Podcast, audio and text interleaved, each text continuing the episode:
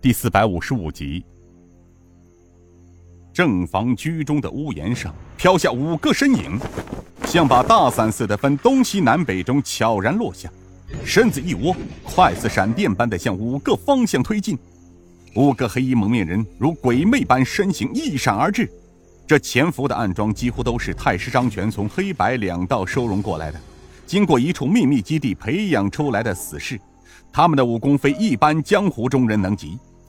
可是从今晚入侵而来的六个黑衣蒙面人，就这么轻易的亲至身后而不能发觉自己死期已到，就足以证明来人的武功比他们高出数倍。他们甚至不知道自己是怎么死的。快如电，是偷袭暗桩唯一制胜的法宝。这些黑衣蒙面人似乎早已熟悉每一个后院暗桩潜伏位置，十多个暗桩不到一袋烟的功夫，便被来人点了死穴，魂飞天外。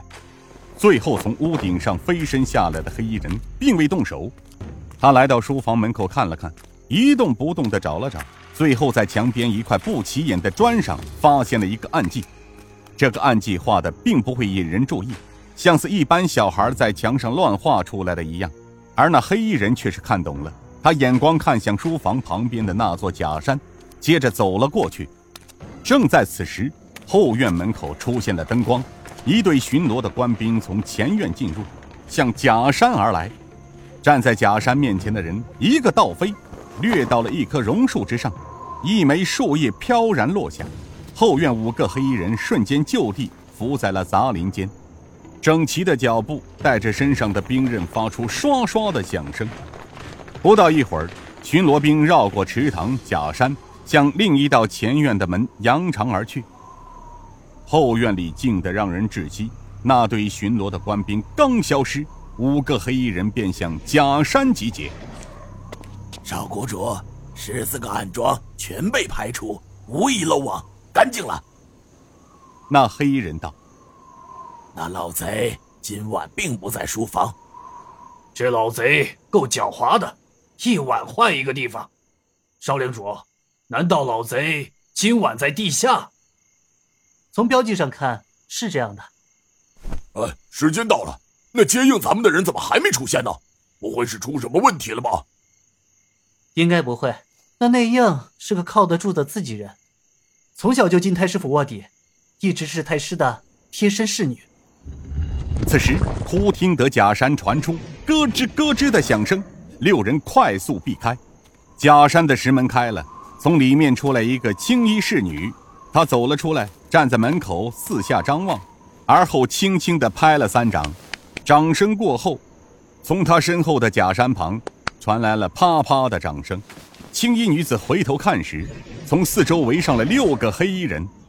她轻声道：“公子，那老贼正在地下室内练功，进入佳境，此时正是动手的好时机。”谢谢你，娟子，你可以回家了。陈长老在屋里接应你呢。不，公子，我不走，我要亲眼看着那老贼死，否则我无法面对我父母在地下的亡灵。娟子。你的心情我能理解，放心吧，我绝不会让那老贼活过四更天的。再说，那老贼身负绝世武功，我们相搏起来，一旦身边有人，定会受到伤害。你不能下去。娟儿小姐，你放心走吧，相信我家少谷主一定会达成你的心愿的。娟子，回去吧，我们是同仇敌忾，你相信我，今晚一定取下老贼的狗头。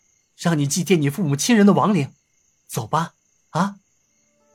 娟子似乎哭了，她气声道：“公子，八年了，这些年来，我无时无刻恨不得杀了那老贼，为我父母报仇雪恨。”黑衣人扶着娟子的双肩，我也一样。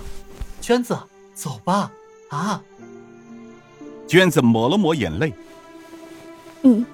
公子，娟儿这就谢谢公子大恩大德了。他转身就走，可没走几步又站住了。他转过身来道：“公子，小心了，张权老贼有一把贴身的短剑，小心提防。我等你的好消息。”娟子说完，急走几步便腾身而起，落在屋檐上，又将身一纵，消失在黑夜中。哎呀，小娟好俊的轻功啊！小娟这套武功，应该是张全传给他的乾坤大挪移。少领主，这么说，张全真是明教后人？应该不会错了。牙叔，你和高大哥前在右边，二哥三人潜在左侧。若是没被太师府的人发现，绝不可以轻举妄动。是。黑衣人转身走进了假山暗门，门关了起来。剩下的五人分两组闪进了杂林中。通道里亮着几盏长明灯，把整个通道照得雪亮。下的楼梯，地下室里三面墙上靠放着三个巨大的木架，共分五台。让他们有些吃惊的是。架子上每层摆放的古玩玉器，几乎都是价值连城的物件，有琼瑶、麒麟、壁虎、狼球、章、商鼎、珊瑚，几乎件件都是价值不菲的奇珍异宝，看得让人眼花缭乱。在另一木架上，摆放着许多木箱，里面装着全都是金锭。看到这里，黑衣人想起了一年前定襄王查封太师府时，应该没有发现这里。如若不然，这里的所有物件金银就不会还堆放在这里了。穿过另一个内室，室中的情况又是一变，但见得宽大的内室里，墙上挂着许多条幅，几乎全都是练功秘诀解图。内室正中央一个图形八卦上，太师张全正闭目练功，身上冒出阵阵的白雾。黑衣人站住了，他一双眼睛盯着张全，一动不动。